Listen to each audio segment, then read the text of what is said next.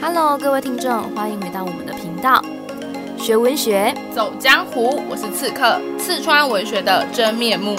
大家好，我是游侠，游出文学的美好时光。好，各位听众，欢迎回到我们的节目哦。还记得我们上次在讲哪个主题吗？没错，我们上次讲的就是呢，归有光的项脊轩志。然后上次的结尾，我们提到了归有光跟家人的约定，而这个约定也成为他未来的梦想哦。那这周的话呢，我们要接续梦想的这个主题，继续做个延伸哦。那在进入梦想之前，我们先要来讨论一下第四段。宣东故常为厨，人往从宣前过，余扃甬而居，久之能以足音辨人。宣凡四着火，得不焚，待有神护者。好，这段呢写到了项脊轩呢，经过了四次的大火，但是没有被烧焚烧。殆尽哦，然后郭有光觉得好像有神明在保护他。其实我觉得蛮特别的，因为我们一般在讲这一段的时候，会说郭有光的情绪是欢喜的，欢喜的吗？游侠，你觉得呢？我觉得啊，透过这段啊，可以看出郭有光很乐观的一面哦。呃，这边也展现了本文的一个课文结构，就是喜。悲喜，所以在第四段的话，它确实是展现了那个喜的成分。而这个喜不是因为他遇到了多好多好的事，然后很快乐这样子哦。这边的喜比较特别，是他用另一个角度去看待事情，就发现人生其实也不一定都是只有痛苦的。所以这边呢，虽然他的呃宣子啊，然后呢遭遇了四次大火，但是呢，他发现如果从另外一个角度来看，他的宣子没有被焚毁。哇，已经是值得庆幸的事情了。所以这边郭有光，他就展现他人格上非常乐观的一面呢，我也非常的喜欢。好，接下来我们就进入到第五段。项脊轩曰：“蜀卿守丹穴，力甲天下。其后秦皇帝主女怀青台，刘玄德与曹操争天下，诸葛孔明齐拢中。”方二人之妹妹于一隅也，是何足以知之？于区区处百屋中，方阳明顺目，未有其景。人知之者，其谓与坎井之蛙何异？好，我们在这一段呢，过光特别列举了两个标杆型的人物作为举例哦。游侠，你看到了什么？首先呢，我在这边看到一个非常非常特别的人物哦，就是蜀国的卿。而这个卿啊，各位观众要特别注意一下，他不是男子，而是一位女生哦，而且她是一个寡妇。而这个寡妇的形象，其实跟归有光自己的人生，其实可以做互相的呼应。不知道读者有没有记得，归有光在很年轻的时候就怎样了，就丧母了，而且后来爱他的大祖母也去世了。所以就知道，其实归有光痛失亲人，也就是一个孤独的一个形象，跟这个寡字其实是个互相呼应的哦。但我觉得在这边最特别的地方是，诶，在古代是父系社会，是以男生为主的，但没想到归有光一个堂堂的男子汉，但他举例是举谁？第一个，他偶像般的人物竟然是一个女性，诶。我觉得这边就可以呼应到前面讲的，归有光是用一个温柔的笔在书写，而这温柔为什么他会这么温柔？就是因为女生在他生命里面给他很多的养分与滋润哦。这边我非常的喜欢。那接下来他举到第二个人物就是什么呢？就是大家很常会举例的，就是孔明啦。那孔明的话呢，给大家第一印象就是什么？就是呃，爱国。拯救天下，那一样的鬼有光也很希望自己未来能够像孔明一样，可以经世济国这样子哦。我就觉得这边的话呢，就展现了鬼有光的一个梦想，以及他想要的怀抱，是希望能够像亲一样，可以甲天下，成为天下第一。那也希望能够像诸葛亮一样，能够呃经世报国。接下来的段落其实非常的有趣哦。郭有光呢，形容他在自己的项脊轩里面的表情，读者看可能会觉得蛮好笑。他说他自己呢是区区处败屋中，方杨梅顺目，自己在这个房子里呢眉飞色舞哦，然后感觉非常充满自信的样子。他们讲说呢，如果别人知道，会觉得他是不是砍井之蛙？可是其实有种自嘲却又充满自信的意味哦。说，哎，其实别人不懂我，但我懂我自己，我其实可以做得到的。那此刻我呢，读完这一整段，其实我看想到了某一个理论哦，这个理论其实蛮有趣，也蛮呼应郭有光的人生处境的。好，这样的理论呢叫做刺猬理论。刺猬理论其实可以分成两个模式去看，一种是看关系，一种是商业界用的叫刺猬原则。好，那我先讲一下关系的这个刺猬理论好了。这个我想读者可能听过这个故事哦，就是两个刺猬呢，他们在冬天的时候呢，他们互相靠近，想要取暖。但读者也知道嘛，刺猬身上很尖的刺啊，会刺痛到彼此，所以他们就啊被痛了，赶快分开。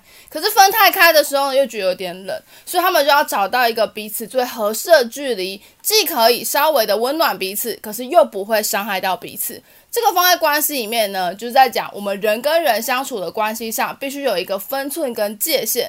那这一段呢，其实就郭有光来说的话，其实我们也可以看出来，项脊轩是他的一个很重要的一个空间跟界限。他在关系里面，不管面对了就是呃家族的这个分家啊，或者是呢父母妈妈的离开，或是祖母的离开，项脊轩成了一个他保护自己跟丰养自己灵魂的一个很重要的一个空间哦。这个空间。滋养了他，也让他有所成长。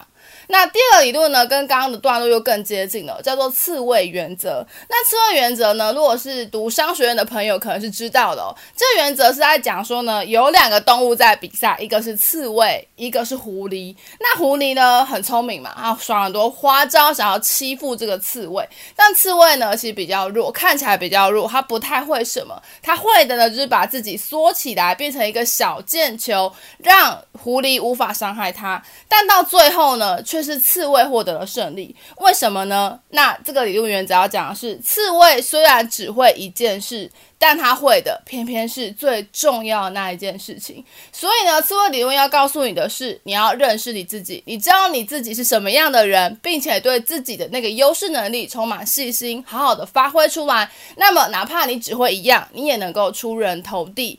人生可以做好一件事情，就功德圆满了，就是这样的意思哦。那我觉得我们从中间看到的归有光，虽然说一直的失败，但他对自己还是充满了信心，就像一个小刺猬一样，他很努力的把自己的优点展现出来，努力的发光发热，这样的精神其实很让人家感动哈。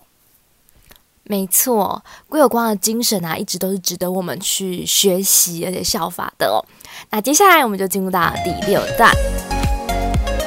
余既为此志，后五年，吾妻来归。时至宣中，从余问古事，或凭机学书。吾妻归宁，数诸小妹语曰：“闻姐家有阁子，妾何谓阁子也？”其后六年，吾妻死，事坏不休。其后两年，余久卧病无疗。乃使人修葺南阁子，其志稍异于前，然自后余多在外，不常居。在第六段啊，我还看到了归有光跟他妻子的感情非常的好的一个画面哦。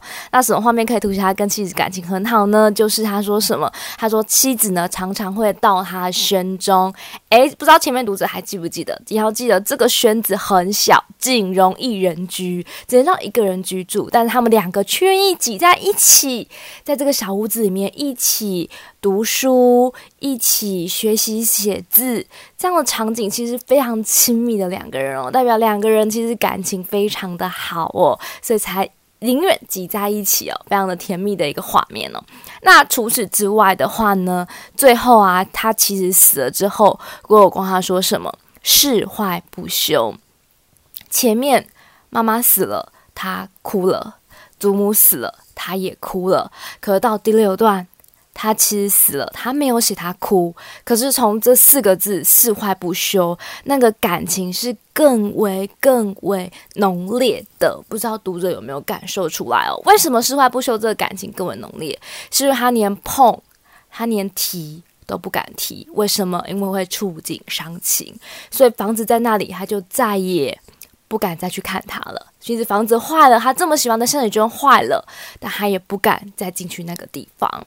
那这边就凸显出归有光对妻子的情深哦。接着呢，我们就要进入最感人的最后一段。庭有枇杷树，吾妻死之年所守之业，今已亭亭如盖矣。每次读者啊看到最后一段啊，总是会有那种非常非常感动的气氛在这里面哦。那请问啊，此刻你看到了什么呢？你会发现哦，妻子死的时候那一年所种的树都已经长得非常的茂盛了，代表时间过得非常的久了。而树长得这么好，可是人却已经不在了，所以借由树的茂盛去衬托出人的消亡哦，这样的一个感伤感其实更为的浓烈哦，是一个非常特别的写法哦。嗯，而且透过树长大，但是他还是没有忘记他，所以这边呢也可以凸显出再次的验证归有光对自己妻子的情深意重哦。那讲到啊，一个丈夫对妻子的情深意重，就会让我想起。艺术家达利，西班牙超现实主义画家达利啊，其实跟他妻子卡拉的感情也是非常非常令人深刻的哦。他们一开始呢，家人的反对，为什么说家人反对？是因为呃，卡拉比达利年长了十岁，而且呢，他原本是法国超现实主义诗人保罗·艾卢亚的妻子。而且他也是某个艺术家的情人哦。那金庞反正就是他曾经有一段感情过。那但是呢，达利不管不管卡拉有什么样的过去，他只希望能够珍惜现在哦。所以呢，即使呢他们的身份非常的悬殊，年龄也有一段差距。甚至呢，抱着会被父亲逐出家门的风险，他仍然对卡拉展开了猛烈的追求。最后呢，他们终于还是结为连理了，他们还是结婚了。然后呢，在婚后呢，卡拉呢，她不止扮演着一个妻子的角色，也是呢达利的缪斯女神哦。达利呢，其实在非常非常多的作品里面都有卡拉的形象哦。那其中最有名的一幅画作叫做《利加港圣母》。那在《利加港圣母》里面，那个圣母的形象，就是达利用他深爱的妻子的形象所描绘出来的哦。那由此就可知啊，其实卡拉对达利来讲，不只是一个。生命的灵魂伴侣而已，也是他灵魂的圣母，让他心灵得以安定下来。那其实啊，在郭有光这篇文章里面，你会发现，其实郭有光的妻子也是郭有光心灵安定的一股力量。所以在最后六七段的部分，郭有光在房子的最后，他写下了他生命中一个非常重要的女性，就是他的妻子哦。好。那我们今天的主题就到这边结束喽。学文学，走江湖，我们下次见，拜拜。